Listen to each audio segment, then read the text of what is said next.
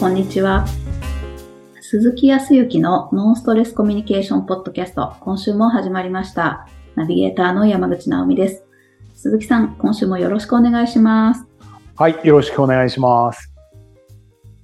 もう、年末になるけど、沖縄の方はまだ、うんと、まあ当然、ちょっと、肌寒くはなってきていますけど、でも、最低温度だって20度以上あるし、すごく心地いいね。今本当にいい時なんですよ。ちょっと、本当にね、時間があったら皆さん来ていただいたらいい気候だなと思っていただけるんじゃないかなと思って。まあ真夏をね、ま、毎回言うんですけど、真夏をイメージしているとそうじゃないかもしれないですけど、今は本当に心地よくていろんなところも回れるしね。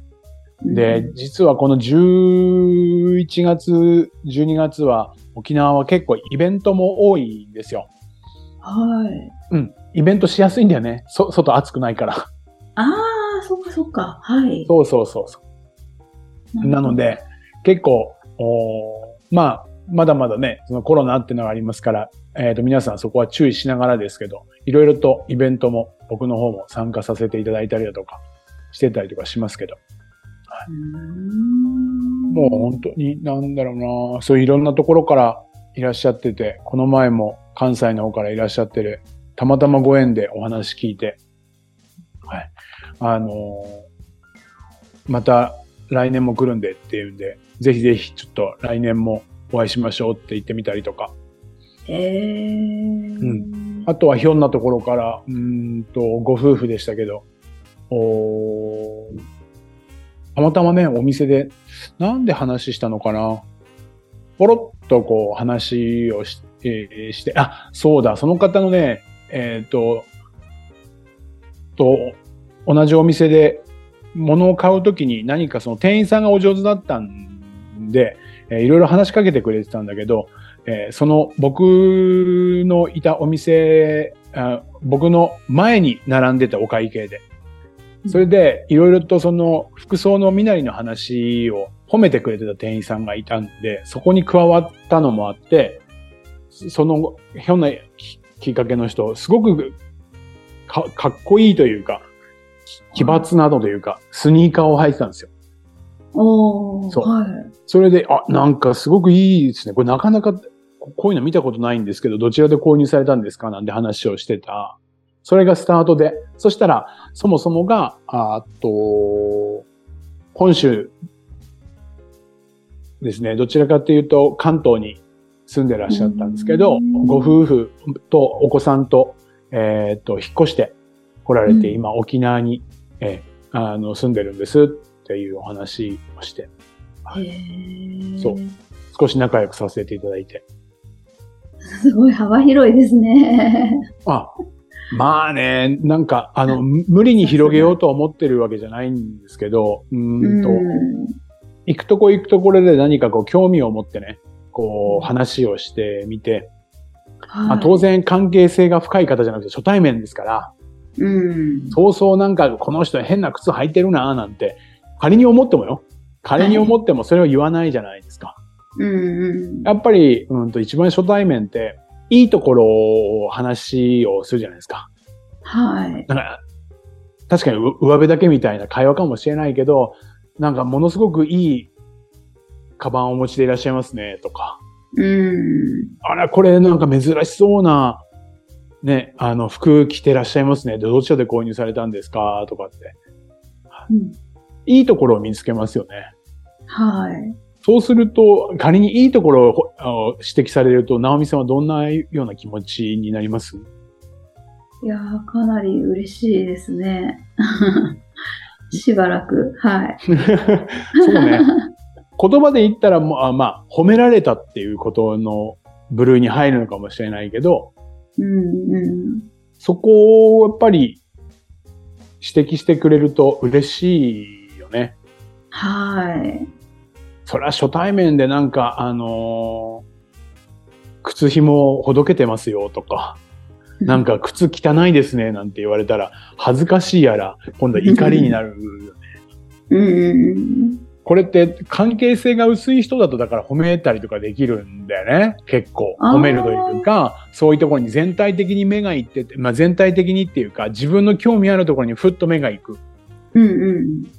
ものすごく髪型に興味をふ普段持っていたりだとか、自分が髪型に興味がある人はやっぱ髪の毛に行ったりとか、うん。バッグだったらバッグだし、はい。乗っている車だったら車とか、うん。。ね、いいところに目がいりますよね。はい。ただどう？身近な人だと、だんだん身近だと、いいところって目に行く？行かないですよね。いいのは、でもいいのは分かってるでしょ？はいはい。わざわざ口にもするかしないか、その時の気分ですけど、しない時の方が多いような気がしますね。目に見える部分だったらまだしも、目に見えない部分だったらどう？うーんと、そうだな。両親とかご兄弟の優しさとか、あなんか優しい言葉をかけても。もらってたとして、いやー、優しい言葉いつも本当に、あの、優しい言葉かけてくれるよねって、母親、父親に言わないよね。言わないですよね。言わないのと、言ってって言っても言えないっていう人もいるかもしれないけどね。うーん、確かに。はい。言いづらい。そうやね。っていう日常を何気なく過ごしてるんだよね、みんなね、きっとね。そうですね。で、まあ、何を言いたいかというと、うんとはい。でも、気持ちとしては、直美さん、その、客観的にね、今、えっ、と、ここにはご両親もいなければご主人もいないし、ご兄弟もいないからだけど、それぞれの人、少しずつ違うかもしれないけど、やはり、直美さんの前にいてくれたりだとか、直美さんのことを時に思ってくれている実感があって、やっぱり、感謝はしてる？してない？あ、してます、してます。で、まあ、弟さんのことはね、前々から知ってるけど、弟さんのいいところっていうのもあるよね。そうですね。ですよね。はい。はい。ないですなんて言われたらどうしよう。大きい小さいに関係なく、少しでもあるとは思うんですよね。うん。で、まあ、もう間もなく今年終わろうとしてるんですけど、1年振り返ってみてね。うん。僕はあの、この12月は、えっ、と、沖縄の方では、えっ、と、3回ほど、皆さんをある程度集めて、個別でもやるんですけど、グループのセッションで、え1年の振り返りをしましょうっていう。ことをするんですけど、おどういう振り返りをするかっていうと、基本的に良かったことの振り返りをしたいんですよ。おーはい。うんなんでかっていうと、自分自身もそうだったけど、振り返ると大体これをしたかったけどできなかった。これがうまくいかなかった。ね。あんまりね、できたこととできなかったことっていうと、できないとか難しかったとかっていう否定的な結果になっている。あもう思わ、思いのほかうまくいかなかった結果の方が、大体7割ぐらいになるわけですよ。はい。時時にはもう、ね、全部ダメでしたって、もう9割9分ダメでしたっていう人が多いです。うんうん。そうすると、自分の、うーんと、目がね、目っていうのは、自分の目目の行くところが、マイナスのところばっかり目に行く習慣になってしまうから、でも1年365日あって、そのうちにいいこともいっぱいあったわけですよ。はい。そうすると、やっぱり良かったことを、を来年積み上げていきたいわけじゃないですか。うんうん。なのに、もう、この、今年1年2022年が嫌なことばっかりだったっていうと、嫌なことを見る癖がついちゃってるんですよ。ああ。うまくいかい。ない自分の癖になってたりとか、そういう見方をしてしまう癖になってるから、せめてこの年末でね、えっ、と、それを少しでも、ゼロにリセットはできないかもしれないけど、少しプラスに持っていく。やっぱり気持ちがプラスじゃないと、物事も好転しないわけですよね。ですよね。はい。気は、気は持ちようって言うじゃないですか。うん。であったら、この振り返りの時、振り返りで、良かったことをもう積み上げましょうっていう回を、あの、3回予定してるんですけどね。はい。3回。はい。すごい。そうそうそう。まあ、えっ、と、午前とか午後、まあ夜にしか参加できない方もいらっしゃるから、夜に参加される方もいらっしゃると思うんですけど、そこで何をするかって言ったら、いくつもの自分自身にとって良かったことはい。もそうだし、しあとは大切な人はい。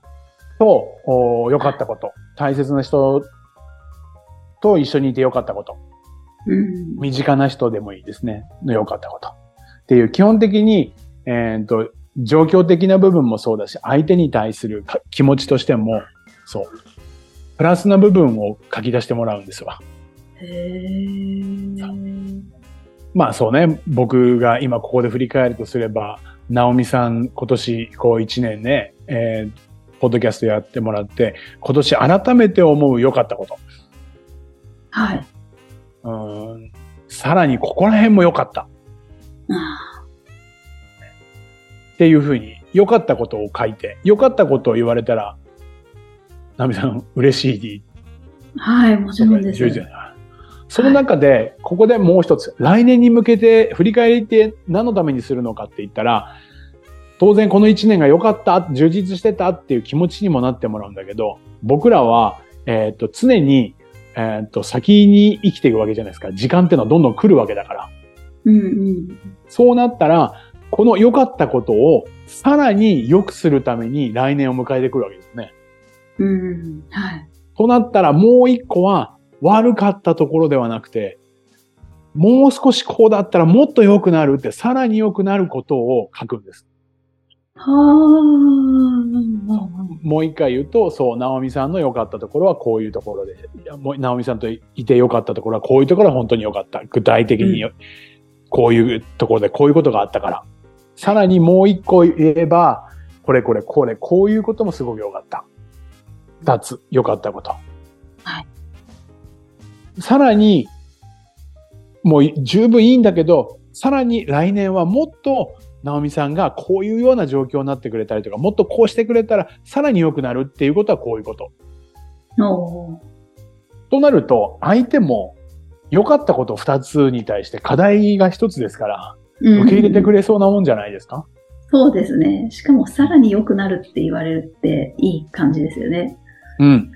うん。っていうような表現の仕方で、えーっと、ご夫婦でも、ご兄弟でも、家族でもね、時には会社の同じメンバー同士で、こう、振り返りっていうことをして、良かったところと、もっとこうなったらもっと良くなるよっていうこと。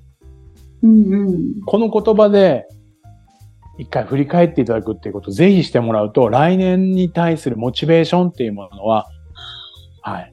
低くなることはないと。維持されるか高くなっていくんじゃないかなとは思いますね。あともう、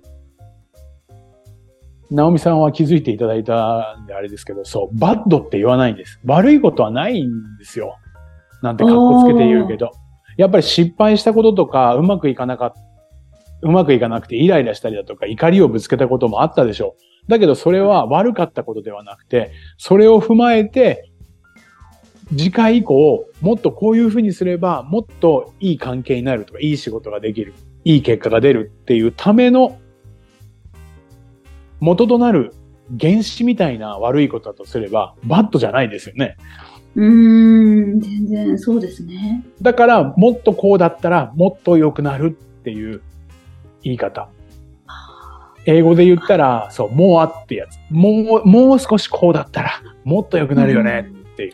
こういうことは実は相手にも言えるし、自分もそう。いつも失敗して失敗してダメダメダメじゃなくて、今回はうまくいかなかったけどダメだったけど、今後どうやってったらうまくいくのか、さらに。とか、っていう思考になっていくと、どんどんどんどん前向きに、はい、来年迎えるんじゃないかなっていうふうには思いますよ。ああ、いいですね。そっか、自分でももちろんだし、相手の人に対しても、そうやって振り返りを伝えるっていうのが、すごく効果的ですね、きっと。うん。もう本当そう思うんですよ。こういう時じゃないとね、改めて、まあ本当にしえ仕事納めして仕事終わった後にご家族とかね、うん時にお子さんいらっしゃって、お子さん小さなお子さんだったら、ま、もっともっとやりやすいと思うんだよね。そう。子供とかなんだ伝えやすいじゃない？そうですね。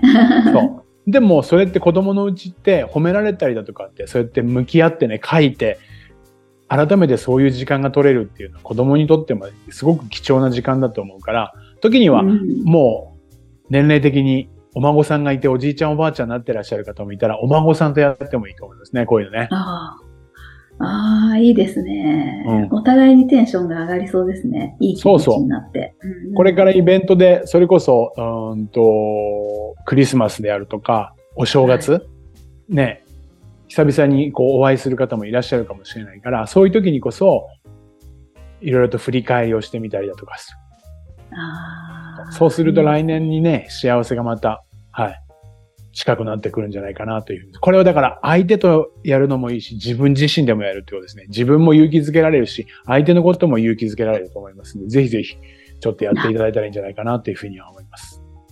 やってみたいですね。やってみます。あの、普段伝えないですしね、その家族ほど。本当だよね。はい。恥ずかしいし言いづらいんだけど、そう。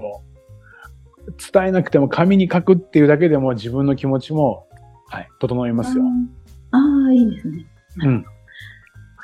わかりました。ではでは、ぜひ皆さんもやってみてください。はい。ありがとうございます。最後にお知らせです。ノンストレスコミュニケーションポッドキャストでは皆様からのご質問をお待ちしております。コミュニケーションでのお悩み相談や、こんな時どうするのなんていうご質問を鈴木さんにお答えいただきますので、皆様どしどしご質問ください。ポッドキャストの詳細をご覧いただきますと質問フォームが出てきますので、そちらをご覧いただければと思います。それでは今週はここまでとなります。また来週お会いしましょう。鈴木さん、ありがとうございました。ありがとうございました。